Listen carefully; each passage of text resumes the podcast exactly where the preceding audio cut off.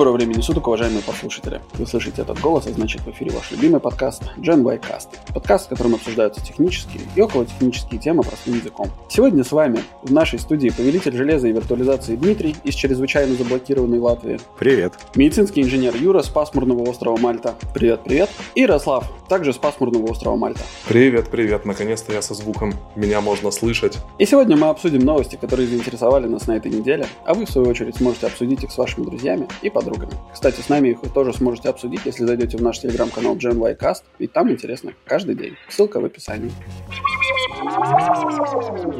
Вот сразу понятно, что у вас маленький остров, и у тебя пасмурно, и у тебя пасмурно. Да, вообще. Никакой вариативности. Да. Никакой. да. А у нас вот локдаун. У нас комендантский час, у нас магазины, которые не essential, закрыты. Некоторые закрываются навсегда, к сожалению. А я тут зашел в магазин продуктовый, а там полки чистят в плане, ну, работники. Потому что из-за того, что он должен быть essential, что означает 70% или более продуктов, все остальное надо убрать. Прекрасно. А вот не надо подделывать ковидные паспорта, как говорится. Я считаю, это просто победа над здравым смыслом. Мне очень понравилось. Главное, это креативный подход к самоцензуре, мне кажется. Никто им не запрещал, но они решили на всякий случай. А мы по этому случаю решили, что не обязательно сидеть в Латвии. Потому что, как сказало наше правительство, нынче латвийцы для окружающего мира опаснее, чем он для латвийцев, поэтому ездить можно спокойно. Ну вот на Украине тоже, давай скажу, в Украине, а то может начаться большой замес какой-то. В Украине вот три дня назад тоже ввели нас в дарк зону, то есть теперь даже если у тебя вакцинация, то заехать в Европу ты можешь, но 14 дней будешь сидеть на карантине, но опять же это не во всех странах, то есть те, кто захотят все-таки в Европу, могут лететь в Польшу, ну а с Польши уже, собственно. Польша отбивает весь вирус у человека. Да, Да, да, да, ты полетаешь, и там сразу тебя этим зубровка или как у них там местный напиток, не помню. Соплица. Или так.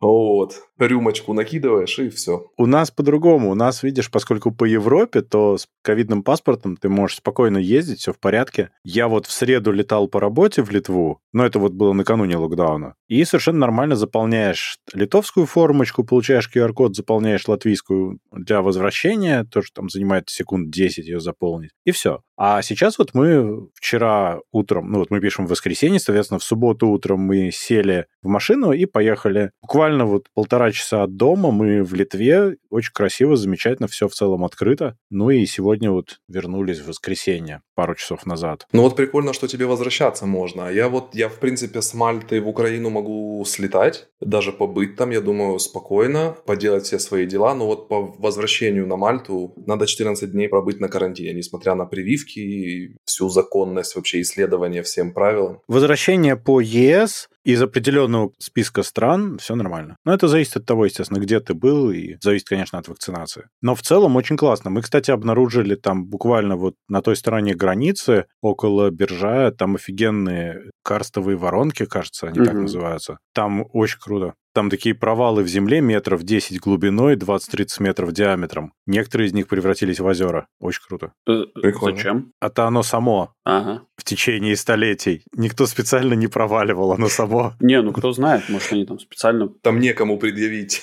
Чипировали местное население, оно делает дырки в земле. Ты об этом, что ли? Верните, как было. А из космоса посмотреть, там написано «нет вакцины» или что? Не, ну ладно, это карстовые, же- ну они же могут э, проваливаться, земля же может проваливаться, если какие-то грунтовые воды подмывают. Так и есть. Ну да, ну Так и есть. просто если там, например, там, не знаю, Игналинская атомная электростанция, когда строили ее, изменили русло реки и за это поменяло каким-то образом. Ну, короче, я... Не, это придумал, было конечно. намного раньше. Это там сотни лет, как они существуют. Там известно, когда какое было обнаружено. М, Прикольно. Там сеть подземных пещер, там периодически это все продолжает проваливаться Ну, прикольно. время от времени. Ну, красиво, в общем, интересно. Ну, И главное, кафе открыты, можно покушать, гостиницы открыты, все нормально. Показываешь паспорт вакцинированного и живешь как человек. Одно удовольствие. ну вот ровно через месяц мы полетим в Литву. Без Не проблем знаю, Ну, вообще. это подожди, это ты, как бы у тебя информация на сегодняшний день, а как бы мне может не так сильно повести. Им нечего больше закрывать, понимаешь, у них следующий шаг полный локдаун, на который никто сейчас пойти не захочет. Ну, здесь же Юрия возвращаться все-таки на Мальту обратно, вот, поэтому, а у Мальты тут свои правила постоянно. Так же самое, как вот с Украиной, это Мальта внесла ее на данный момент в красно-черный список, там с рядом каких-то стран, но точно так же она может там вот с Литвой, что Юра, когда вернется с Литвы, возможно, Мальте в голову что-то взбредет в ближайшие месяцы. Типа посадить Юру на карантин? И будет Юра на карантине сидеть. Ну, Мальта размером вся с хорошую гостиницу в целом, так что, может быть, даже и ходя по Мальте, ты находишься в карантине, нет? Э, да, у меня это ощущение уже 7 лет на самом деле. Ну, да, да, да. Карантина Ну, кстати, Ярик, я, прям, я прям уверен, вот ты не можешь говорить все, что угодно, но я уверен, что ты не знаешь, что на Мальте есть такой город, который называется Киркоп. Я что-то слышал, кстати, про такое, но, скорее всего, я там не Ну, был. да, ну то есть как бы полно таких мест, как- про которые ты такой, блин, а вот я здесь вообще никогда, ну мне, мне никогда Но они же не- одинаковые. не приходилось сюда приехать, например. Ну, я в такие места даже заезжал неоднократно и был удивлен, но в целом все равно это, это все везде одно и то же. Конечно. Нету разницы между городом А и городом Б. То есть нету разницы в, в сервисе. Точнее, а, он есть только в худшую сторону, хотя он изначально из- by default не, не то, что не блещет, а, скажем так, тебе тарелку не бросили там откуда-то в ресторане, то уже хорошо, если ее принесли тебе. Вот. И чем дальше ты просто уезжаешь от центра и от туристических зон, тем это ухудшается в сторону того, что ты попадаешь по умолчанию в какое-то заведение, где ты чужой. Потому что здесь у нас одни и те же люди всегда. Какого, почему ты вот сюда пришел, еще и не мальтиец, и вообще как ты сюда попал. И, наверное, самое время избавиться от просроченной продукции как раз сейчас. Слушай, ну ты так говоришь, главное, как будто бы вот везде есть там кафе и рестораны. Мы вот сегодня были в этом самом Биржае, замечательный городочек, потом ездили вот в соседний городочек там смотреть все эти воронки, и думаем, вот поедем прямо оттуда домой, и по дороге где-нибудь покушаем. Это километров там 20-30 границы. Смотрим по карте. Ну, для того, чтобы покушать, нужно возвращаться в этот город, где мы были только что, обратно, или дальше, потому что кафе просто нету. Ну, Смотри, на Мальте очень много общепита, вот прям очень много. Оно все, на мой взгляд, low quality, то есть нечего там ожидать. Но действительно очень много. Люди очень любят кушать, они не готовят дома. Ну, готовят, естественно, там некоторые, но в, в основном люди любят ходить куда-то недалеко питаться, но ожидать от этого не стоит ничего. Но то, что ты там где-то по дороге останешься голодным, ну, это исключено. Здесь не то, что голодным, но вот э, чистое поле просто. Ты едешь, и там нет ничего. Ну, здесь нет полей, здесь нет границ, здесь, в принципе, ты утром, когда выходишь и идешь на работу, ты можешь случайно пройти через три города, того не заметить. Насчет границы мы, кстати, ожидали, что будет прям граница, то есть вот проверять чего-то. Ты же заполняешь там, чтобы ехать. Потому что на самолет вот у меня один коллега, он не заполнил формочку в прошлый раз, когда мы летали по работе для возвращения в Латвию, он попал в какой-то серо-черный список Air Baltica, теперь его перед каждым вылетом проверяют все. Это прям жесть. То есть его персонально вызывают в аэропорту и проверяют все документы, какие только можно. Ну, в общем, мы ехали, когда на машине, граница просто отсутствует, как и раньше. Просто вот заканчивается Латвия, знак стоит, и начинается Литва. И ты просто спокойно едешь, ни души вообще. Так Интересно. что отлично и замечательно. Да, Флаг огромный да, так развивается. Класс. Ну что, к новостям? Да. Ну, погнали. Новость номер один является слухом. Oppo разрабатывает собственные чипы для смартфонов. Обещают где-нибудь к 23-24 году, что они появятся. Это слух, очень вызывает большое доверие, с одной стороны. С другой стороны, не так скоро еще может реализоваться. Выглядит так, что Qualcomm становится все хуже и хуже, потому что они как-то не способны спродуцировать адекватный процессор в последнее время. Ну, либо же Oppo разрабатывает чипы на базе какого-то Qualcomm, того- же по какому-то брендингу, не знаю. То есть просто берет их мощ- мощностя, производит у них на заводах и называет это Oppo. Ну как у них на заводах, видишь, они планируют на TSMC трехнанометровые чипы производить, то есть прям делать что-то хорошее. Может получиться как у Xiaomi, когда они попробовали и в целом решили так больше не поступать. Неизвестно. Но Я думаю, тут что это, к этому придет все равно. Они, может быть, Xiaomi тот же, они решили так не поступать, потому что нужно что-то доработать. Но, как ни крути, мне кажется, всем этим производителям выгодно иметь свои процессоры, как крути. с одной стороны, да, но с другой стороны, это очень большая нагрузка на R&D. Впереди. То есть э, я не знаю, сколько надо вообще вложить денег, чтобы что-то такое сделать причем конкурентоспособная. Конечно, конечно, но ты не забывай, что как только ты собираешь свой собственный процессор, ты очень сильно всех лочишь на свою собственную инфраструктуру. Ты становишься компанией не которая пользуется OEM устройствами, а которая создает OEM устройства, которые диктует рынку. Да, и это, ну, как бы для ОПА это, в принципе, наверное, хороший шаг, потому что они тут уже недавно, они вообще объединились э, с э, OnePlus, да, если я не ошибаюсь. Но они давно его а, уже... Они были. Там в зависимости от рынка просто названия были разные. Vivo, Oppo и OnePlus, по-моему... Это, это все одно и то же в целом. Да. да. Э, зависит от, от рынка просто. На Европу, по-моему, это был OnePlus, Oppo это на, на местном рынке, или я, возможно, ошибаюсь, либо Vivo был... Слушайте, на, а у них нормальный маркет-шер вообще, я посмотрел сейчас, у них типа процентов 10, не так мало, это очень хорошо. Да, это очень хорошо. Ну и надо признать, что OnePlus все-таки это очень хорошее устройство. Да, вполне, да. Ну, на самом деле, их остальные телефоны — это те же OnePlus в другой упаковке. Ну да, счету. да. Я, ну я бы я сказал OnePlus, как, э, скажем, скажем так, имел в виду и Oppo, и Vivo, и все вот эти, все их остальные. Ну да, 10% это достаточно для того, чтобы желать разработать что-то свое, убрать вендерлог на, собственно, Snapdragon, на Qualcomm. Да, да. Бедный Qualcomm, все их бросили. Ну... Эм, да, и помимо этого еще Apple там такого на, на, нарелизил, что сейчас весь рынок, думаю, чуть-чуть за голову взялся. Ну, это уже было какое-то время, потому что А-серия уже давно сильно впереди. То, что сделали Snapdragon 888, он не конкурентоспособен, к сожалению. Он слишком греется. Он просто сразу тротлить начинает. Это, ну, грустно. Поэтому мне кажется, что с Apple тут бессмысленно сравнивать. Это тем более не пересекающиеся рынки в плане устройств. Угу. А вот Exynos, они хорошие, например. Тоже интересно. То, что сейчас вот следующая новость будет про пиксели. Так что там любопытно. А пиксель на чем, кстати? Тенсор? Ну вот сейчас вот можем поговорить. Давайте перейдем на пиксели, может быть, как считаете? Самое время. да.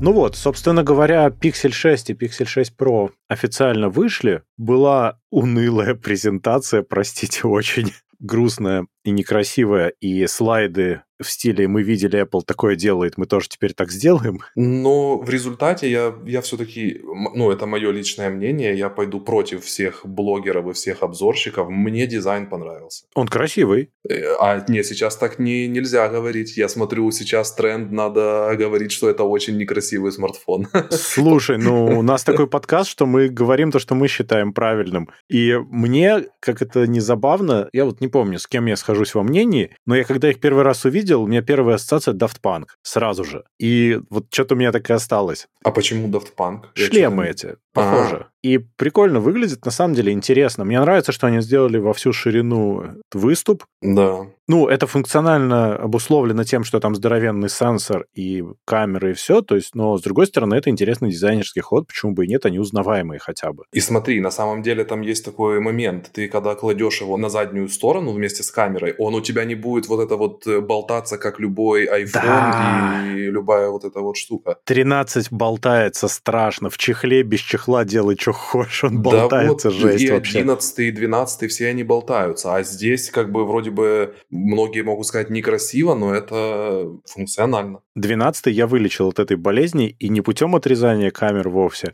а я просто на него одел дебрендовский грипп-кейс. Очень классный кейс, и он так сделан, у него такие бортики есть, и он больше не шатается теперь. Очень ну, можно было сделано. еще сделать, как в продолжение камеры, пластилина налепить на такую величину.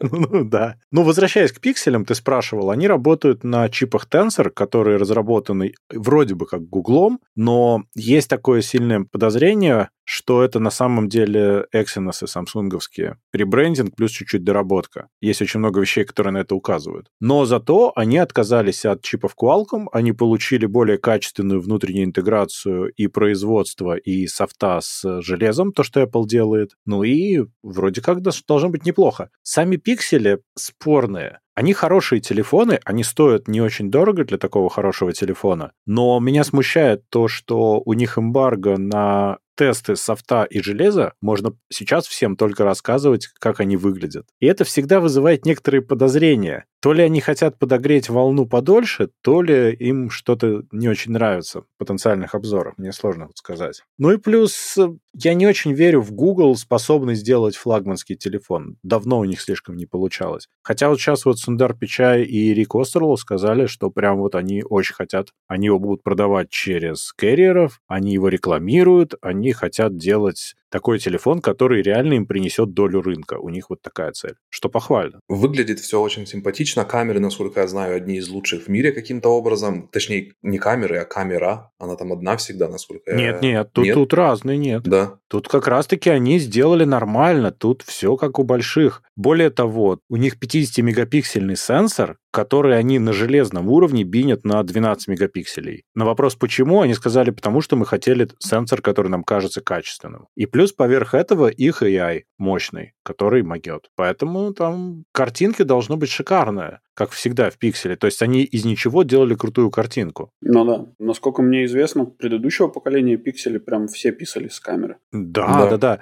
У них вот ну, 12,5, ладно, то есть они 50 бинят в 4 раза. Угу. У них обычная камера, и Pro добавляет телефото. Да, но при этом это один из лучших камерафонов, у которого при этом нету 20 камер там одновременно. Я не знаю, как сейчас многие думают, надо разных линз туда наставить. Одно время они лидировали, когда у айфона уже было две, они лидировали с одной. Да, да. Я могу сказать, что вот 13-й iPhone меня просто восхищает тем, как они сделали. По сравнению с 12 я вижу глазами разницу. Мне очень интересно будет посмотреть на шестой пиксель, потому что, ну, Google умеет достраивать с помощью AI реальность, и они делают фотографию, которая им кажется правильной. Но красиво же. Вы же знаете про... Я не помню, как называется этот проект, но есть гипотеза, что в мире не осталось ни одного места, которое не было отфотографировано. Ой, Оу. слушай, я тебе сейчас покажу. Здесь на Мальте есть один угол, короче, вот точно 100% никто не, вообще не фотографировал. Не осталось ни одного места, которое не затронуто каким-либо фотографом с гуглофоном, неважно, не с с телефоном, который отсылает в Google э, свои фотографии на обработку, скажем так. И до 2025 года якобы вот эти вот все места будут отфотографированы все еще и в разных ракурсах. К чему это приведет? Приведет это к тому, что на телефон, например, Эйфелеву башню невозможно будет сфотографировать плохо. Где бы ты ни стал на фоне Эйфелевой башни, там уже, скорее всего, раньше кто-то стоял, сделал хорошую фотку, и вот алгоритм Гугла тебе дорисует то, что у тебя получилось плохо. И у тебя изначально будет по умолчанию шикарная фотография даже на плохой телефон с плохой камерой. Знаешь, к чему это еще приведет? К удешевлению телефонов, потому что больше можно не встраивать в них камеру. Да. Ты просто да. телефон без камеры поднимаешь, нажимаешь шаттер, и он скачивает тебе фотку подходящую к тому, ну, где ты стоишь. какая-то камера там должна будет быть, но я думаю, что... Чтобы сориентироваться просто, да, примерно в пространстве? Да, да, да. Но согласно этой теории, есть такая вероятность, что просто усовершенствовать камеры рано или поздно э, просто пропадет смысл. Что, в принципе, как теория, как гипотеза, возможно, имеет место быть. А лица? Ну, портреты фоткать.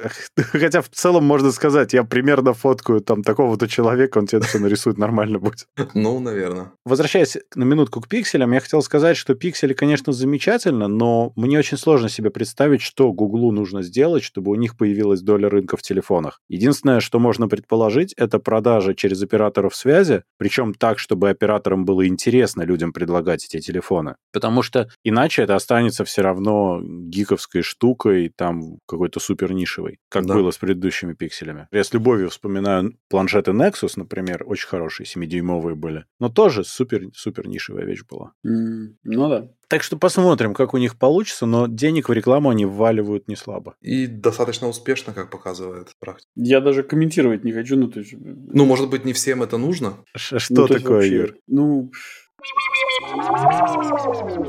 Ну что, следующее веселье про Россию, как всегда весело. Запретили 61 модель самсунгов продавать телефонов, потому что патентные тролли троллируют Samsung, подали на них в суд на тему Apple Pay. Мы, кстати, когда-то это обсуждали, что Samsung использует технологию, которая уже запатентована кем-то. Ну и теперь суд закончился, и Samsung запретили продавать 61 модель телефонов. Интересно, что подчеркнули, что 61 модель. Не все телефоны Samsung, а именно 61. Ну, возможно, 61, потому что Apple Pay, э, ой, Samsung Pay только в этих моделях есть, не знаю. Я думаю, что этот подвид Samsung Pay, который вот попал. Да, потому что, по сути, количество моделей у Samsung, оно уже, наверное, как у Xiaomi, то есть там, в принципе, минус 61, ну и ничего страшного, у нас еще 161 есть на продаже. Ну да. Я думаю, что сейчас просто это ни на что все равно не повлияет, потому что, ну, как бы, это же патентные тролли, то есть, а здесь Samsung подаст апелляцию или уже подал, я вот не помню, как они там уже сказали. Подал. Ну вот. И это ничем не закончится, то есть они же не убрали ничего из продажи. В самом крайнем случае они софтварно заблокируют то, что нельзя, в самом крайнем, и ну, на этом да. все и закончится. Но сам прецедент плохой, потому что, по большому счету, на все компании постоянно наезжают такие вот ребята, которые их пытаются, по сути, нагреть на деньги. Потому что этим компаниям же не нужно,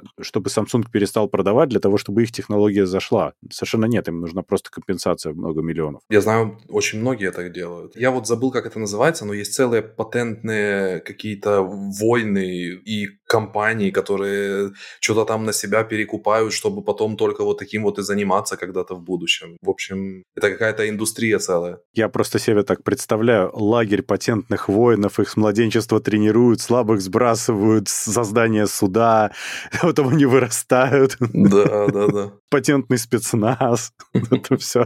Да. Ну, ничего, я думаю, с этим как-то разберутся, и Samsung выйдет из этого чистой. Но они же в год, действительно, ты прав, запускают 161 модель телефонов, поэтому, ну, такое. Тем более, если на законодательном уровне указали именно эти 61 модель, то уже спустя несколько месяцев рынок опять наполнит новые модели объемом больше, чем 61. Да, но если в этих моделях будет установлен Apple Pay, их все равно продавать будет нельзя. Samsung Pay, э, я надеюсь. Простите, пожалуйста. Samsung Pay. Если Apple Pay, то там будет отдельный взрыв кабачка.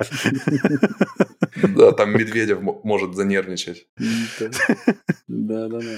Ну, так что вот такая, такая неприятная история, на мой взгляд. Ну, она неприятная, потому что прецедент, но это не значит, что она чем-то закончится. Я думаю, что Samsung прекрасно отобьется от них. Как говорится, лишь бы не запретили новые салфетки Apple стоимостью по 25 евро за штучку. Да, да, да, да. Вот это более серьезная вещь. Я волнуюсь, на самом деле, но салфетка Apple элитная я бы хотел. Интересно, какой бы патент они могли бы нарушить Apple? На листовое золото тонкое, знаешь. Ворсистость там какая-то... Э, Повышенная. Да. Сусальное золото. Вот. РПЦ подал в суд на Apple, да?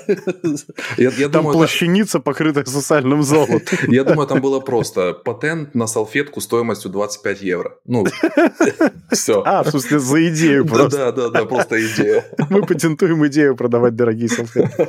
Ну, кстати, слушайте, ну ведь бывают же дорогие салфетки. Вот мы ржем, но это ничего такого нет в этом. Ну, в смысле, бывают реально дорогие салфетки. Для вытирания дорогой оптики, например. Почему Думаю, бы да. здесь не иметь салфетку за 25 евро для вытирания дорогого владельца телефона? Э, Или телефона? Не знаю, насколько уместный пример будет. Я когда покупал свой MacBook первый в 2011 году, и тогда еще клали в комплект, такие тряпочки черные с логотипом Apple, и они были такие достаточно большие, и она где-то вот до сих пор есть у меня, то есть ей уже 10 лет, она старше моего сына, она функциональна. Ты заботишься о ней больше, чем о своем сыне явно, да?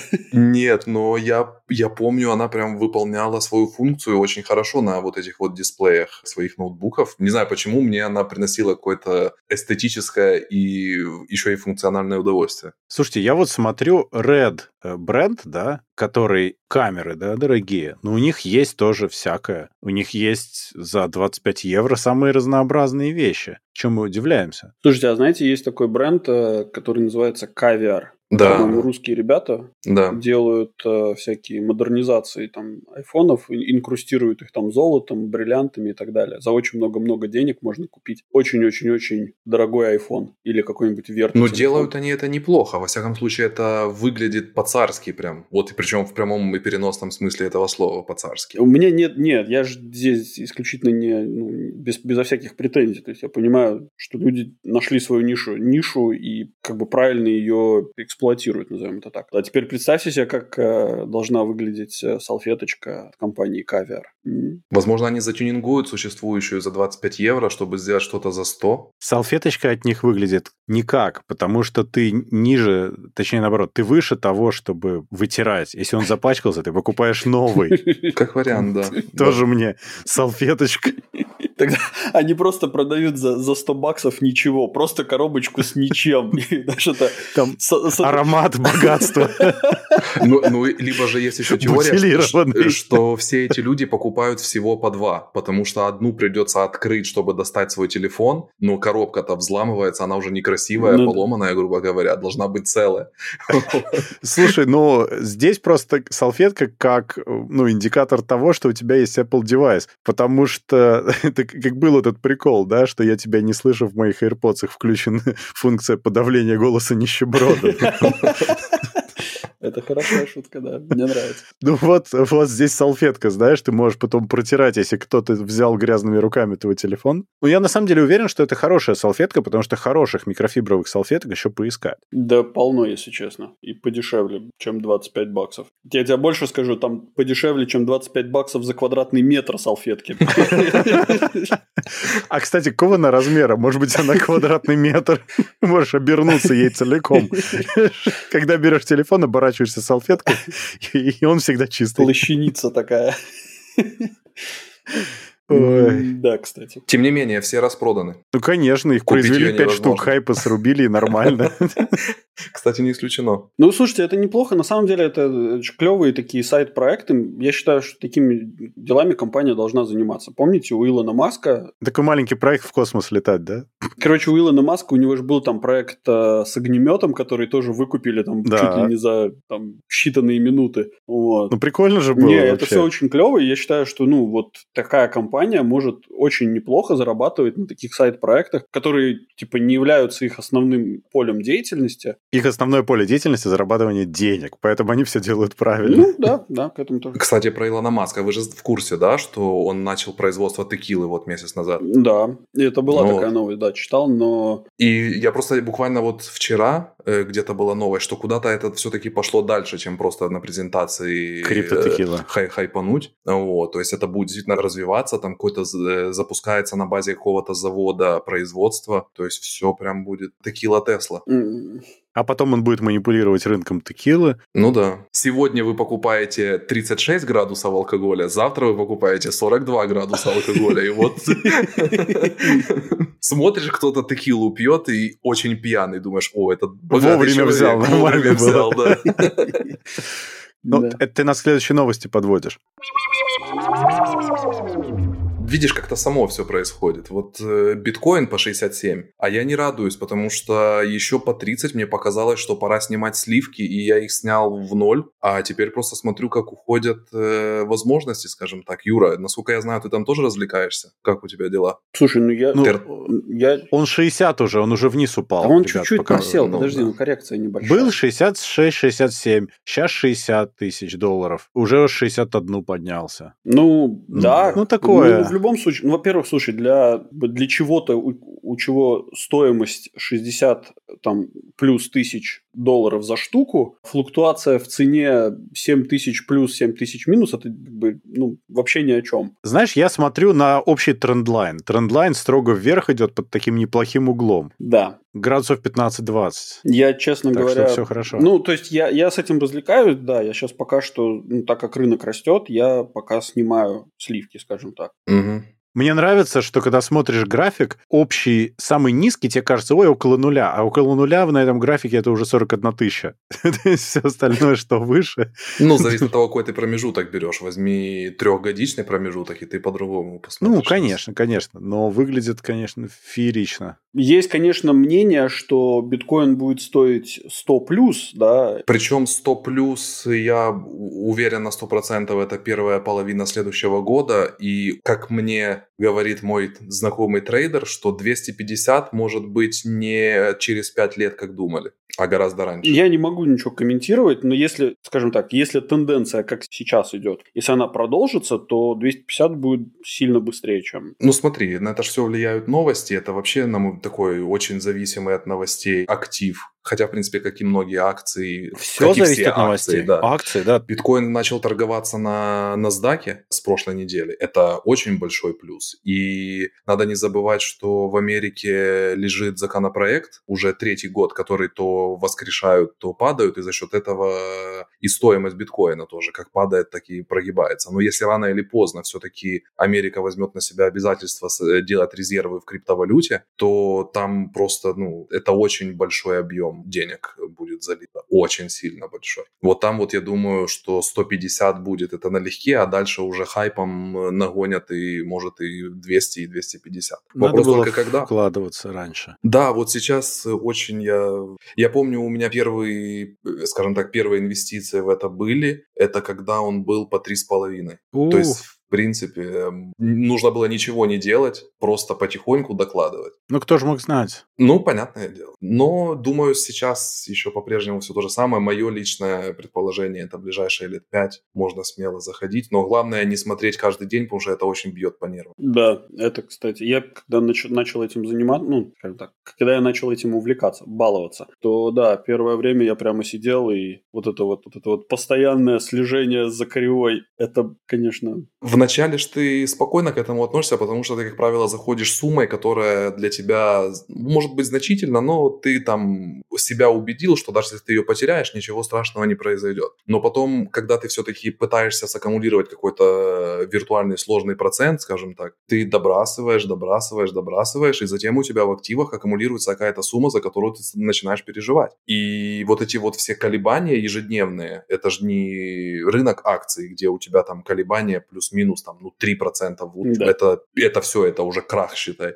Или либо же очень большой бигвин. А здесь у тебя может просто дропнуться за 15 минут на пополам, да, это и это все твои деньги напополам, как бы. И это вот, еще вот, в лучшем случае. Да, да. И вот здесь вот тяжело себя держать в руках очень часто, потому что тебе может казаться, что вот оно сейчас располовинилось, а теперь, наверное, оно же может еще больше вниз пойти, поэтому я лучше остановлюсь. Ну и, собственно, это основная ошибка, которую все совершают, это выходят полностью. Ну, у тебя нет способа узнать. Конечно. беда, что ты никак не можешь узнать, что будет, и, по-моему, никто не может узнать, кроме больших игроков, которые манипулируют. Да, да, да. Это сугубо все строится на долгосрочной вере большого количества людей. Соответственно, если ты принимаешь на себя такую ответственность, что ты веришь в это в ближайшие пять лет, ну тогда не делай глупостей, заходи и жди. У меня тут э, знакомый, очень хороший, мы здесь на Мальте. У них с братом компания, которая занимается продажей всякого там скинов, шмота, короче, для, как она называется, Диабло и там сопутствующих игр. Диабло? Диабло. Компания? Да-да-да. Ну, это биржа. У них, короче, это биржа, торговая платформа для продажи вот этой каких-то там, не знаю, чего они там продают. Окей. Без понятия. Ну, я знаю Counter-Strike, Dota, но Diablo. Diablo, Diablo. Именно Diablo. Да? Третий, Даже, да? Ну, вот сейчас вот у них же новый вышел какой-то, они вот сейчас зашивают. Не, это вышел Не, ремастер это сейчас. ремастер, ремастер вышел. Ну, они как бы вот они, у нас тут, мы планировали поехать на шашлыки, но они говорят, не-не-не, сейчас типа, у них выходит что-то там, мы зашиваемся, типа, нам надо обновлять платформу. Ну, неважно, в общем, они чисто для себя, для прикола, они, короче, брат старший писал э, бота, который бы отслеживал графики и модулировал бы, ну, типа, покупал бы, продавал, покупал, продавал, ну, в зависимости от того, что, как график идет. Слушай, ну это какой-то как хомяк-трейдер примерно на этом уровне. Я не знаю, удивлю я кого-то или нет, но рынок Форекс состоит из 90% ботов, которые это нереальные люди, которые торгуют, да. покупают, продают валюту. Да. Ну, в общем, угу. короче, он где-то что-то, в общем, неправильно накодил за ночь минус 100 тысяч. Нормально. И не, он не выкинулся, он не выкинулся, короче. Он такой, типа, ну ладно, выключим, поработаем еще. Да. Ну, короче, продолжаем. Затронули игры теперь про Diablo 3. А есть ли Diablo 3 на Nintendo Switch? Да, есть. Я чуть не купил Switch из-за Diablo. Вот так вот. Да, я как... Ну, я играл, естественно, в Diablo там на PlayStation, прошел третий пару раз, мне очень понравилось. Кстати, это ну, вот и как любитель Diablo. мой вопрос. На PlayStation, на джойстике, как ты... Шикарно, Да? шикарно вообще. Третий Diablo заходит как родной. Это главная причина, почему я не могу себя уговорить. Просто я в Диабло с первую и вторую, я еще ребенком был, я прошел полностью. А сейчас вот я бы хотел в третью поиграть, но у меня нету игрового компьютера или ноутбука, соответственно, есть PlayStation, но я не, не могу убедить себя, что на джойстике можно в это играть. Я на четвертый играл, у меня я даже диск купил. Я играл потом на PS5 в нее же, все прекрасно. Убедил. Шикарно вообще. Продано. Очень удобно. Я удивлен был. Они поменяли слегка управление, так чтобы тебе было удобно. Они ее немножко оказуалили, и она тогда работает нормально на джойстике. Собственно, новость-то была в том, что поступила в продажу OLED-модель Nintendo Switch, и это опять меня подвигнуло на то, чтобы подумать, а не хочу ли я Switch. Я подумал, что, наверное, пока нет. Я хочу, чтобы они железо апгрейднули, потому что они выпустили тот же Switch, но только с новым экраном и чуть обновленным доком. Ну и там подставочка, все дела чуть-чуть получше. Ну, то есть такой better, nicer, но внутри ровно тоже железо стоит по большому счету. И вот меня это расстраивает. Оно супер старое. Тоже рассматриваю Nintendo Switch, но тут больше не я рассматриваю, а мой сын. А Вот, ему 8 лет, и, естественно, в этот возраст попадают игры, которые, к сожалению, моему и моему кошельку, только на Nintendo Switch. Sony PlayStation, к сожалению, все игры, которые ему хотелось, мы уже прошли. Слушай, ну, они очень дорогие на свече, эти это игры, все как-то, да, я, я начинаю прям смотреть, я понимаю, что он там, ему нравится 6-7 игр, которые вот он хочет, и это все, естественно, хиты, которые не попадают ни под одну скидку и распродажу. Вот ты и вывел деньги с биткоинов. И, ну, я это сделал еще три года назад, я уже забыл, как они выглядят. Причем, по-моему, там на следующий день, потому что часть из них я в казино проиграл.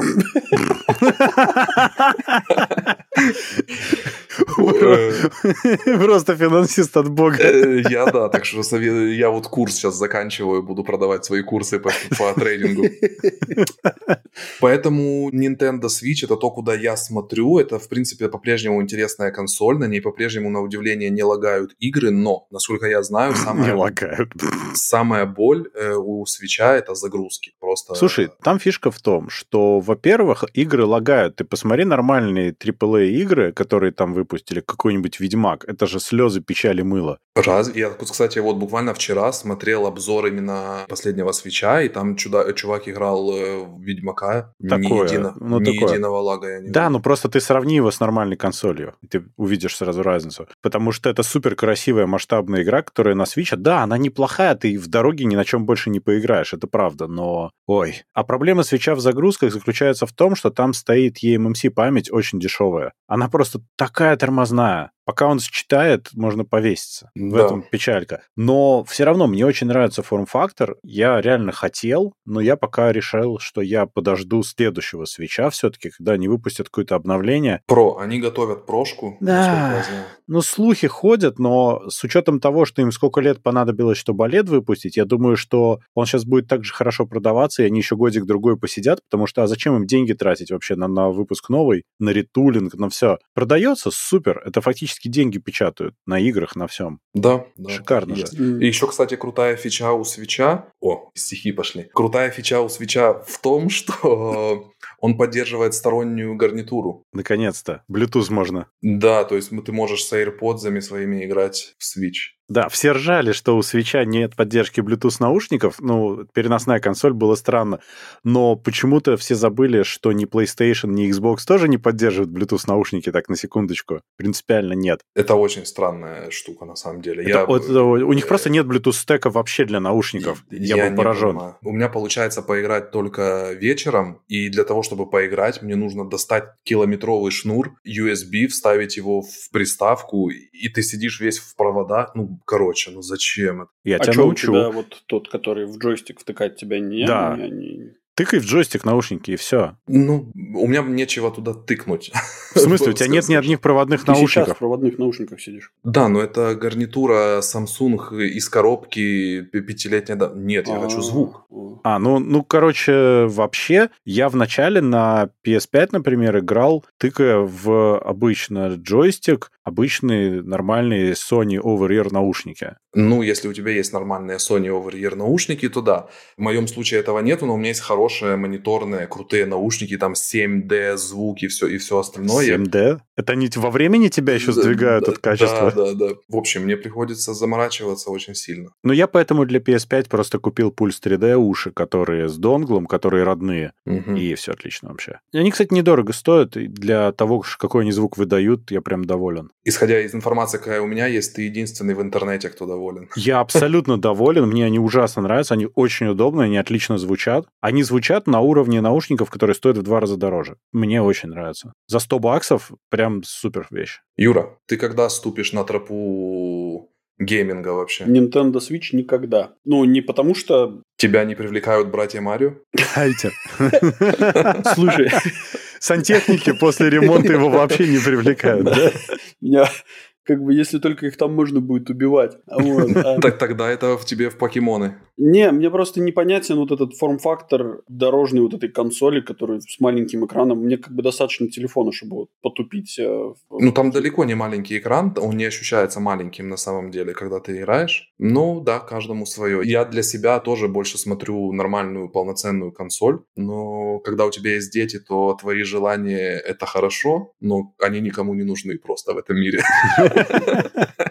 Вдохновляющие беседы от Ярика. Да, да. Ну да, но нет, я не, у меня как-то вот на Nintendo Switch пока нет, а PlayStation как бы в принципе в планах существует, но пока, ребята, у меня что-то... То есть, если ты будешь планировать заходить на эту тропу, ты будешь заходить э, на сторону PlayStation, да, не Xbox. М, Конечно. Слушай, ну да. Ну, как минимум, потому что я и Дима там, у тебя уже будут друзья. Ну, это как минимум, да. А вторая фишка в том, что, если честно, я не в курсе, что там на Xbox происходит. То есть я, я вообще как-то далек от этого от всего. На Xbox есть очень сильно крутая штука, это называется Game Pass. Это когда ты заплатил э, 10 баксов и играешь во все игры, просто обыграйся с ног до головы. Не всегда там все title ы, которые, возможно, тебе бы хотелось или которые ну, нужны, но в своем большинстве я считаю, что этого более чем достаточно. Да, там шикарно. Но эксклюзивов красивых меньше. Я так понял, что там единственный эксклюзив, за которого вообще стоит покупать консоль, это вот эта их гонка, как она называлась у них. Horizon, Horizon. Forza?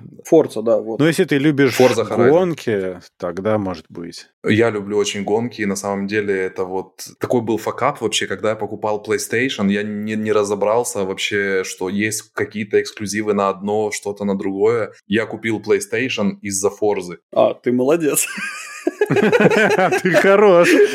И как бы не бывает такого. Это как, это как купить Xbox ради Last of. Us. Ну, что же я тебе могу сказать? Да ничего, если хочешь, можешь мне 400 евро выслать, я куплю себе Xbox и поиграю в Форзу. Вряд ли ты за 400 евро купишь сейчас Xbox, конечно, но да. А что, они типа сильно дорогие? Они же по Э, цене и должны найти. быть плюс-минус то- в такой же Ну да, только такой же дефицит. Дефицит, понимаешь, э, дефицит диктует цены. 600. На Мальте у меня этот э, товарищ Xbox S. Я не знаю, это Ой, какая по S это печалька сплошная. 600 S, э, за X надо 600. брать. За 600 купил. Э, За S даром не надо брать. Это ужасно. А ну-ка. Он порезанный со всех сторон. Ладно, давайте мы вот уже откладывали, попробуем все-таки быстренько про большие технологические компании поговорить, а? Да, Ну, ладно. давайте. Там, собственно, речь о том, что большие технологические компании, там Apple, Facebook, Amazon и так далее, очень хотят вернуть людей в офис, уже много раз пытались, ну, на ковид же их отправили домой сидеть работать, ну вот. А работники оказались очень сильно против. Всем очень хочется остаться дома. Amazon уже немножко дал заднюю и сказал, что решение о том, где как работать, все-таки будут принимать тимлиды отдельных команд. А остальные пока вот Apple пытался вернуть. Ну, сейчас новая волна ковида, поэтому не очень получилось. Но они все еще хотят. Мое личное мнение, волна ковида это, конечно, очень хорошо. Но на примере своей компании могу сказать, что вот у нас не было пока больших попыток всех полностью собрать в офисе, но, как выяснилось, есть люди, например, творческих профессий, как дизайнеры, там, кодеры и все и им подобное. Они просто хорошо научились работать еще на кого-то, помимо как на большую технологическую компанию. А тебе важно, если они делают свою работу? Нет, так тебе-то может быть все равно, но это одна из причин, почему они не хотят никуда возвращаться. Мне, например, просто комфортно. Мне понравилось. Окей, тебе просто комфортно, но кто-то просто адаптировался к тому, что можно работать одновременно на трех работах, и твое возвращение в офис это, по сути, э, дроп на сегодняшний день в зарплате, и mm. у тебя отберут кусок работы. Тебе нужно будет ходить теперь на работу и работать только на Google. Я это так не видел, честно говоря, мне даже в голову не приходило. Это гипотеза, я не настаиваю, но у меня в моей компании, я знаю, что в моей параллели, я не буду говорить там ни должность, ничего, человек работает сейчас на трех работах вместо одной. И я знаю точно, что он один из кто ни за какие вообще договорки и уговорки не захочет вернуться в офис. Более того, я даже предполагаю, что если его обяжут вернуться в офис, он уволится. Он найдет себе просто такую же одну из компаний, которая будет более лояльна, которая будет ему позволять работать не на одной работе, а на нескольких одновременно. Ну, смотри, не знаю. У нас по-другому, например, у нас вот 2020 года март, если открутить назад, когда все началось, всех выгнали домой сразу же. Мы там сильно запарились, организовали, чтобы всем было удобно удаленно работать. Ну, то есть, с одной стороны, всю инфраструктуру подтянули, с другой стороны, людям железо выдали, все нормально. Ну и все, все работают. Потом можно было возвращаться в офис по желанию, но компания поняла, что, в принципе, дешевле, когда люди работают из дома. То есть, можно меньше содержать инфраструктуры в офисе, хотя офис есть, и ты в любой момент можешь прийти, в зависимости от ковида. Сейчас вот опять просят приходить меньше по возможности или не приходить совсем. Но решили, что мы, в общем, работаем удаленно отныне и во веки веков. Я не знаю, как у вас, но по Ну, все, кто могут, прости, то есть, ну, не все могут, конечно же. Я не совсем до конца понимаю, что именно, деш... как, как дешевле их содержать. Ну как? Э, тебе не, не нужно содержать офис в таком объеме. Ну, ну например, у нас э, свои образом? здания у банка, да, но их дешевле содержать, потому что тебе не нужно всю офисную продукцию людям предоставлять, там всякие кофе, чаи. Не нужно так часто убирать, не нужно поддерживать эти этажи. Какие-то этажи можно даже в аренду сдавать, например. Получается большая экономия на офисном пространстве. На мой взгляд, если это все-таки хорошая компания, которая зарабатывает деньги, это все мелочи, потому что сравнить с количеством продуктивности, которая снизилась, она повысилась. Видишь, у вас так, а у нас... У нас я... конкретно повысилась продуктивность, причем она measurable прямо, насколько повысилась. Ну, банк, я поверю. Я поверю в какие-то, возможно, финансовые компании, медицина, возможно, я поверю, что эта продуктивность могла и э, повыситься, но, скажем так, такие, как бы такое слово сказать, чтобы не ругаться, разгильдяйские компании, вроде как игровых компаний, там, э, всякие IT и прочее, дроп в продуктивности просто существенный. Прям очень сильно большой. И, соответственно, дроп в продуктивности означает э, и дроп и в рентабельности, что в свою очередь Конечно. несравнимо вообще ни с затратами на уборщицу, там, туалетную бумагу и прочее. Уборщицы все это сопутствующее, все равно убирают. Но я говорю, продуктивность выросла в целом, и там даже была проблема того, что люди перерабатывать стали слишком. Видишь, Дим, тут еще вопрос касается того, почему люди начали перерабатывать. Начали ли они перерабатывать, потому что они, ну, как бы их просто, им нра- начало нравиться работать, им стало более комфортно работать, или они просто тупо боятся, что компания в какой-то момент поймет, что они, ну, этот конкретный работник ему нафиг не нужен, короче, что можно сократить не только офисное пространство, но еще и количество работников. Это очень хорошее замечание. Нет, Юра, нет, нет, нет. Все потому, что люди изменили стиль жизни, им не надо ехать, у них пропало время дороги, у них пропало гонять чаи с коллегами.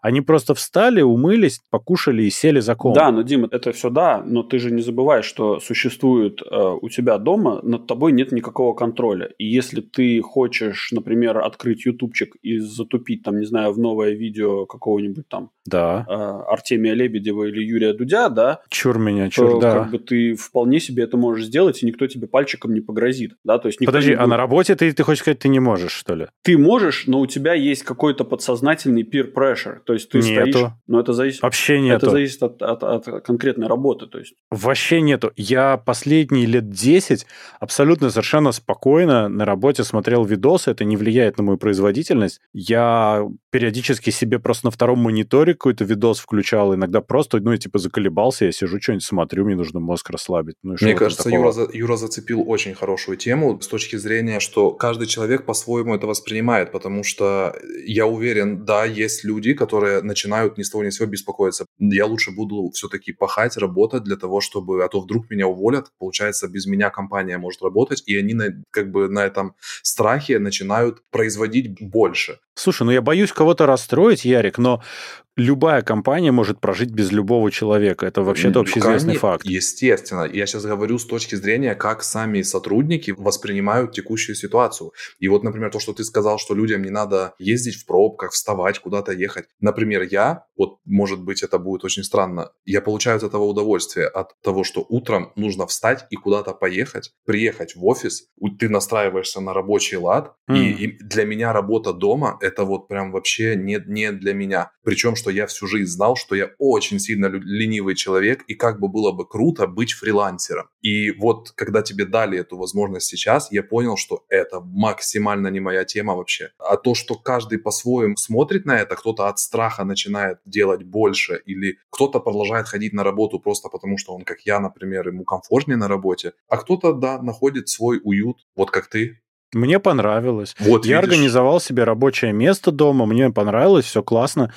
Ну, не знаю, я для себя не вижу никакой проблемы смотреть видосы и работать, но, опять же, это зависит от человека. Вот у меня, например, в прошлой конторе я вот нанял одного чувака, который неправильно понял такой подход. Ну, то есть у нас был принцип, что никто за твоей спиной не стоит. Ну, ты работаешь, у тебя есть задача, ну, если ты умеешь распределять время, ну, молодца. Смотри видосы, если хочешь. Ну, у тебя есть время, ты его распределил, ты работаешь. Твоя проблема личная. А этот чувак спутал вот эту вот некоторую свободу со вседозволенностью. И он решил, что он может делать, что хочет, и, собственно, плевать на сроки. Это была его большая ошибка. Мы ему несколько раз пытались объяснить, он не понял, пришлось уволить. Но тут речь идет о самоорганизации. Конечно, но и все-таки каждый человек – это личность, соответственно, кому-то нравится одно, кому-то другое. Ну и есть еще, возьмем четвертый типаж, это вот как пример, который ты только что привел, это просто разгильдяйство и невоспитанность, наверное, я не знаю, ну, конечно, как конечно. еще объяснить. Ну что ж, просто не всех можно пускать работать домой, наверное, так. Слушай, Дим, ну, Поэтому тимлиды решают. У нас в банке тоже, на самом деле, ты должен договориться со своим начальником. Кто бы у тебя не был начальника, на каком бы ты уровне не был, у тебя всегда, ну, есть кто-то сверху, правда? Кроме, если ты в случае, если ты владелец этого банка.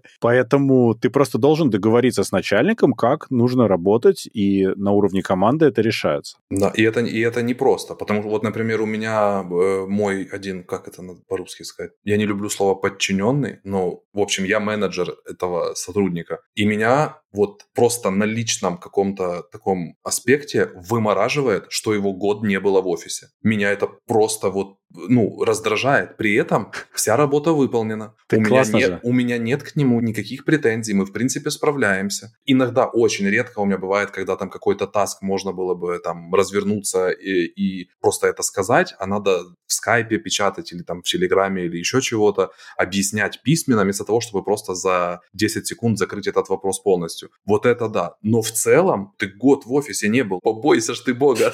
Меня, то То есть. есть тебя, да. Ну, слушай, э, у меня в прошлой конторе был такой админ, который принципиально работал только из дома, и, ну, его никогда не было в офисе. Более того, большая часть людей не знала о том, как он выглядит, вообще об его существовании, но при этом все идеально работало, он всегда все делал. И я раз в несколько месяцев владельцу конторы заново объяснял, почему его нет, потому что он говорил, почему мы ему платим зарплату, что происходит вообще, как так, что он делает? Я говорю, слушай, ну у тебя бизнес идет, все работает? Он говорит, да. Я говорю, вот за это и платим. все нормально. Если он перестанет работать, я тебе отдельно приду скажу. Ну и плюс, когда это супербосс какой-то, он может просто, ему может что-то не понравиться, он может его уволить. Не, его, его достало, что просто нет в офисе, и все. Ну, я там мог легко объяснить, почему чувака нет в офисе. Ну да. Слушай, ну вообще про продуктивность я предлагаю перепрыгнуть одну новость, которая у нас в списке. Давай. В продолжении разговора про продуктивность, новость, которая говорит, что на самом деле люди не сидят там и усердно работают, оказывается, они там фейсбучек скроллят. Да, новость хорошая. Новость о том, что на время вот недавнего падения Фейсбука посмотрели количество замерженных pull-реквестов, и оказалось, что если по этой метрике смотреть, производительность увеличилась на 32%. Разработчиков. Разработчиков, да. То есть люди начали чистить свои бэклоги, то, что они все время откладывали, у них появился лишний час час-другой в этот день, и они реально сделали больше. И это удивительно. Я никогда не думал, что может быть такое вообще. То есть получается, что они условно час в день просто скроллили Facebook или Instagram и не работали. Почему час? 32% от 8 часов – это как бы одна треть. Нет, на 32% увеличилась производительность, но это не значит, что столько часов. Ну хорошо, ладно. Да. Это у них был порыв э, активности от безысходности, как это правильно называется. Ну, кстати, ты так удивился по поводу того, что... Frustrated merging. Ты так удивился по поводу того, что кто-то проводит э, час в день э, в рабочее время в Инстаграме и Фейсбуке. Да это, это золотой сотрудник, если он проводит так мало времени там. Ярик, например, час времени тратит на работу, а все остальное время он проводит в Инстаграме и Фейсбуке. У меня Фейсбука даже нету, но тем не менее. Это не значит, что ты... А ты не залогиненный. Просто на старт-пейдж захожу, смотрю. Ну, ну да. Медитация на логотип. Мечтаю, как же ж там.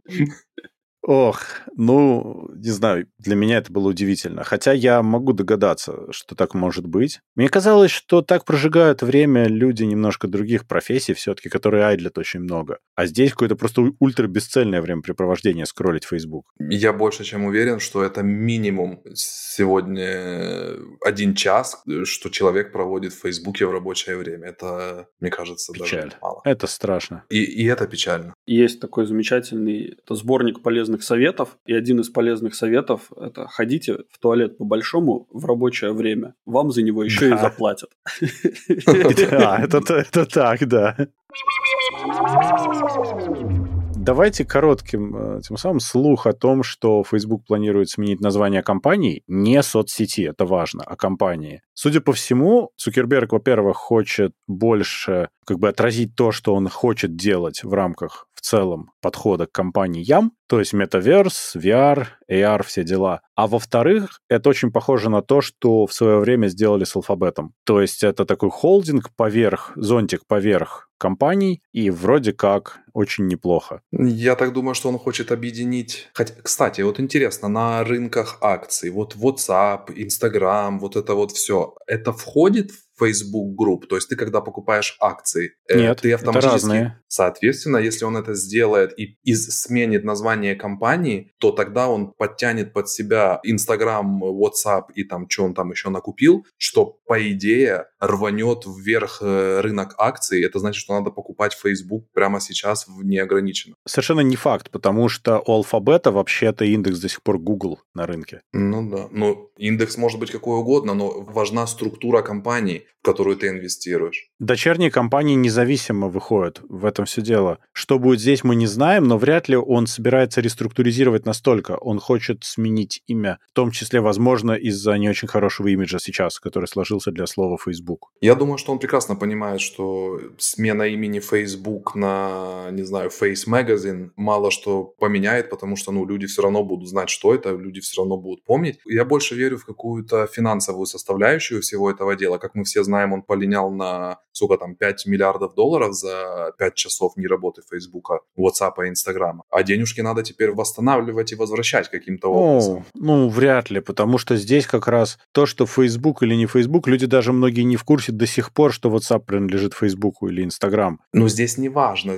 Суть не в имени. Суть в том, что если это все-таки игра на фондовом рынке, и то, каким образом помпануть э, свои акции вверх, то почему бы и нет? Может быть, конечно. Я это опять с другой стороны смотрел, мне казалось, что это про другую новость немножко. Но вам не кажется, что это может быть связано с последними исками против Фейсбука о монополизации и попытке разделить все эти приложения, все компании? Вот, вот, вот, да. Что-то может вот быть тоже, мне с кажется. разделением. Он просто Тоже пытается все консолидировать все в одну компанию под каким-то совершенно левым именем, чтобы было еще сложнее подкопаться к каждой из вот частей медиахолдинга, которым он будет владеть. Либо одна из компаний, которая у него есть и уже на фондовом рынке работает, например, подходит к тому, что ее можно вывести на IPO как индивидуальную бумагу, например, какую-то. Мгм. Тот же, я не знаю, WhatsApp или Instagram. То есть таким образом, может, просто он хочет разделить компанию и выделить как Instagram, как отдельной компанией, в которую можно будет инвестировать деньги. Тут из России пришла веселая новость, что утверждено постановление, что мессенджеры должны идентифицировать своих пользователей через номер телефона. Там схема такая, что мессенджер запрашивает номер телефона, ну вот как Telegram, например, сейчас делает, или Facebook мессенджер. Оператору отсылает, а оператор в течение 20 минут предоставляет сведения об абоненте. И в ответ мессенджер передает уникальный ID пользователя. И получается прямая связка номер телефона пользователя в мессенджере. С 1 марта 2022 года. Всем привет. Ну, так себе новость, А, а- конечно. а в чем проблема, собственно? Facebook по паспорту. Не, в чем проблема? Ну, во-первых, да, во-первых, смешной стишок вам, да, сегодня постишь ты котов, а завтра к митингу готов. Ну да.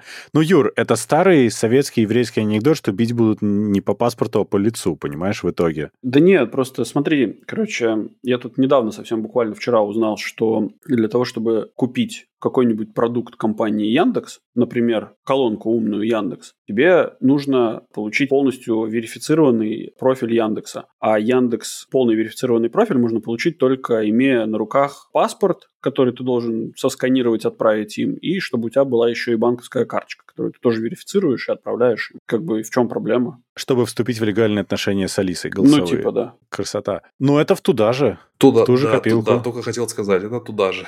Ничего не вижу разницы существенной. Это такая же печаль, как и здесь. Но это ужасно, это плохо, и это, с другой стороны, неизбежно, потому что анонимный интернет был там 15 лет назад из серии. А сейчас, конечно, все в целом уже прямо известно, но так, чтобы вот прямо идентифицировать по паспорту, это уже следующий уровень. Ну, Да. э, в Китае вроде тоже нужно, чтобы в Вичате быть, чтобы тебе нужен какой-то идентификационный документ. Конечно. Но, слушай, с другой стороны, у тебя получается веселое занятие такое, ай, что ты думаешь, что ты в мессенджере общаешься нормально, что-нибудь там пишешь, а потом тебе приходят письма счастья, и люди очень вежливые. Ну, да-да-да, ну, собственно, на это все и расчет. Ну и варианты взлома открываются у тебя не только со стороны твоего смартфона. Получается, твой смартфон уже не сильно-то и нужен. Можно просто ломать что-то с другой стороны. Вот это вот больше всего, что меня напрягает, потому что, как правило, все, что связано с государством или там какими-то подобными структурами, там защита так себе. А с другой стороны, а как вообще они планируют? Ну, то есть, я понимаю, что там в какой-нибудь ВКонтакте мессенджер, я, я ну, там, не знаю, Ну, Телеграм тот же. Хочешь работать на территории РФ или там какой-нибудь Facebook мессенджер, поддерживай всю эту историю. а все паспортные данные или только граждан РФ? Ну, тех, кто имеет российский телефонный номер, очевидно, здесь. Я думаю, это касается тех мессенджеров, которые пошли на сделку с дьяволом, как говорится. То есть те, которые согласились делиться с правительством, те, которые размещают сервера свои на Так у них нет выхода. Вот, да, у кого, по сути, не осталось выхода, те, которые остались в РФ, на тех это действует. Естественно, если ты будешь пользоваться Вичатом китайским, то ты только в Китае там и делишься. Если у тебя телефонный номер российский, то ты что-то такое должен будешь делать. Я, я так понимаю эту новость. Но не с китайским мессенджером 100%. Например, если Вичат э, не размещается в Российской Федерации, то, скорее всего, Вичат просто у тебя будет недоступен для скачивания или как для работы вообще с русским номером телефона. Конечно, конечно. Либо ты не можешь пользоваться, либо ты делишься. Я думаю, Да, что так да, они и да. сделают, и это будет очень То печально. Слушайте, ну я считаю, что этот самый, что нужно срочно делать стартап по выдаче каких-то левых номеров. То есть ты онлайн просто регистрируешься, тебе выдается какой-нибудь там UK номер, например, или еще что-то. Такой есть, такой, такой стартап есть, на самом деле, это на блокчейне, я не, не помню, как он точно называется, и он там собирает очень хорошие деньги. Я посмотрю, поделюсь. Есть э, такая штука, которая сейчас набирает обороты, и, возможно, скоро она будет показана миру, и это такой будет life changer. Ну, тогда глянем. Очень интересно будет посмотреть. Ну, это был какой-то заход немножко к новостям. Да, пошли в новости, да? Давай. Да. Британец получил штраф за нарушение ПДД. Система перепутала номера машины с принтом на майке пешехода. Это прекрасно. Мне интересно просто, какое конкретно ПДД он нарушил. Он бежал со скоростью больше 40 километров в час или что? Он якобы ехал по полосе общественного транспорта. Ему пришел счет на 90 фунтов, а на счете была не его машина, а какая-то пожилая женщина, которая шла в майке с принтом Knitter, но у нее сумка была поперек принта, и поэтому это все распозналось как K KN19TER, что является номером его машины. И решили, что он ехал в неположенном месте просто-напросто. Ауч. Когда ему пришло, и он когда увидел эту фотку, он своей машины на ней не обнаружил, он тетеньку обнаружил. Это хорошо, что эта камера не сняла, например, какую-то бабушку на балконе, которая там цветочки поливала в этой футболке. Да-да-да-да-да. Ну, замечательно же. Ну, и, и там просто есть фотка, да, где вот эта бабушка, и рядом, собственно, машина с этим номером, и видно, где произошла ошибка распознавания. Я где-то видел прекрасное видео, короче, чуваки снимали из дата-центра, где происходит обработка штрафов с камер Москвы. Там просто огромный-огромный экран, поделенный на разные ячейки, и там просто вылетают каждую там полсекунды вылетают штрафы новые кому-то. Там Это просто какая-то, ну, прям фееричное действо, которое прям захватывает. И как бы ты стоишь рядом, и ты понимаешь, ну, такой, типа, вот они, деньги мира, сейчас они все свалятся на нас. Да, да. Да. Замечательно. Еще про езду в неподобающих местах у нас есть вторая новость дна. А ну-ка. Вторая новость дна звучит так. Робот-маркер охраняет космодром Восточный. Во-первых, мне интересно, где конкретно находится космодром Восточный, потому что у меня есть строгое подозрение, что его нету. Он как бы мистический космодром. На Востоке, во-первых, очевидно. Во-вторых, он не построен еще до конца. Но мне нравится описание. Дочерняя охранная структура госкорпорации Роскосмос, научно-технический центр охрана. У них совсем плохо с названиями, по-моему, совсем прям беда. У них, короче, роботизированная платформа Маркер, почему Маркер, обеспечивает контроль за состоянием линии энергоснабжения, коммуникаций, в общем, они утверждают, что эта штука ездит, все осматривает и сама это делает. На деле это нормального такого размера БТР практически по виду, в котором, на мой взгляд, сидит просто человек, такой робот Федор там сидит и, и рулит этой штукой Там сидит человек в роботе Федора, в роботе Маркере. Который натянул на себя робота Федора. Ну типа да. Не, вы понимаете, это же надо понять, да? Это научно-технический центр охрана, а робот разработан вообще-то фондом перспективных исследований и НПО «Андроидная техника». Они там такой мега-холдинг устроили, что просто мама не горюй. Чего только не придумаешь на государственное финансирование. А мы удивляемся, что они ракеты в космос не запускают. Они тут охранные фирмы делают, БТРы строят, им не до космоса, у них и тут все интересно. То, что ты там читал, это прекрасно, мне кажется, что вот этот робот, он ездит и охраняет линии электропередач. Это же явно следствие того, что, видимо, с одной стороны они ставят эти новые, ну, как бы продолжают линию, а с другой стороны уже ее кто-то разбирает. Тырят все, ребята. Я просто пытаюсь это все прочитать и объять своим скудным разумом. Мне очень нравится, как они пилят бабки, в общем. Да что мы понимаем в этих офшорных компаниях и вообще вот этим, как, как правильно перенаправлять денежные потоки? Так, чтобы можно было к этим потокам иногда прильнуть и спить живительной влаги, так сказать. Чтобы было так, как ты вот только что рассказал, там, где штрафы выписывают, так тебе в экран только мигают. Я понял, почему Восточный недостроен. Тут, видите, всех систем безопасности, а также развитием проектов по внедрению специализированной техники, качественно дополняющий человеческий ресурс, либо замещающий его в условиях, непригодных для выполнения задач штатными силами. Там просто людям нельзя находиться, вот почему его не строят. Да. А робот-маркер ездит. Слушай, а еще мне кажется, что вот эти вот роботов они делают для того, чтобы потом сказать, так это не мы деньги сперли, это Это роботы. Да, роботы увезли. Ну, восстание машин произошло. Да. И потом Илону можно сказать, что ты там... Предъявить. Бостон's Dynamic, короче, и так далее. Вот это вот все. Оно. Ну, слушайте, это прям, я думаю, прекрасное завершение сегодняшнего дня. Мы будем делиться со слушателями новостью, что мы скоро в Ютубе будем? Да, мы скоро будем на Ютубе тоже. Без картинки, но с картинками. Да, как бы это странно не звучало. Со звуком и бесплатно. Вы нам все равно можете занести. На Патреоне. Да. А еще можете у нас рекламу купить, обращайтесь. Если вы не робот-маркер, со всеми остальными мы ведем дело. На этой замечательной ноте мы с вами прощаемся. Напоминаем, чтобы вы не забывали подписываться на наш подкаст по ссылке в описании. Или ищите нас на основных подкаст-площадках интернета, таких как Apple Podcast, Google Podcast, Яндекс.Музыка, CastBox, Spotify, SoundStream и других. Обязательно рассказывайте о нас вашим друзьям, врагам, коллегам и просто людям на улице. Ставьте нам хорошие оценки, а также оставляйте ваши комментарии, критику и предложения, которые будут греть наши сердца всю эту неделю до следующего выхода вашего любимого подкаст-шоу Gen Y Cast. А если вы хотите поддержать этот проект рублем, то вы можете это сделать, став нашим патроном по ссылке в описании. Сегодня вместе с вами ужинали Дима из Латвии, Пока. Ярослав с острова Мальта Всем пока. и Юра тоже с острова Мальта. Всем пока-пока.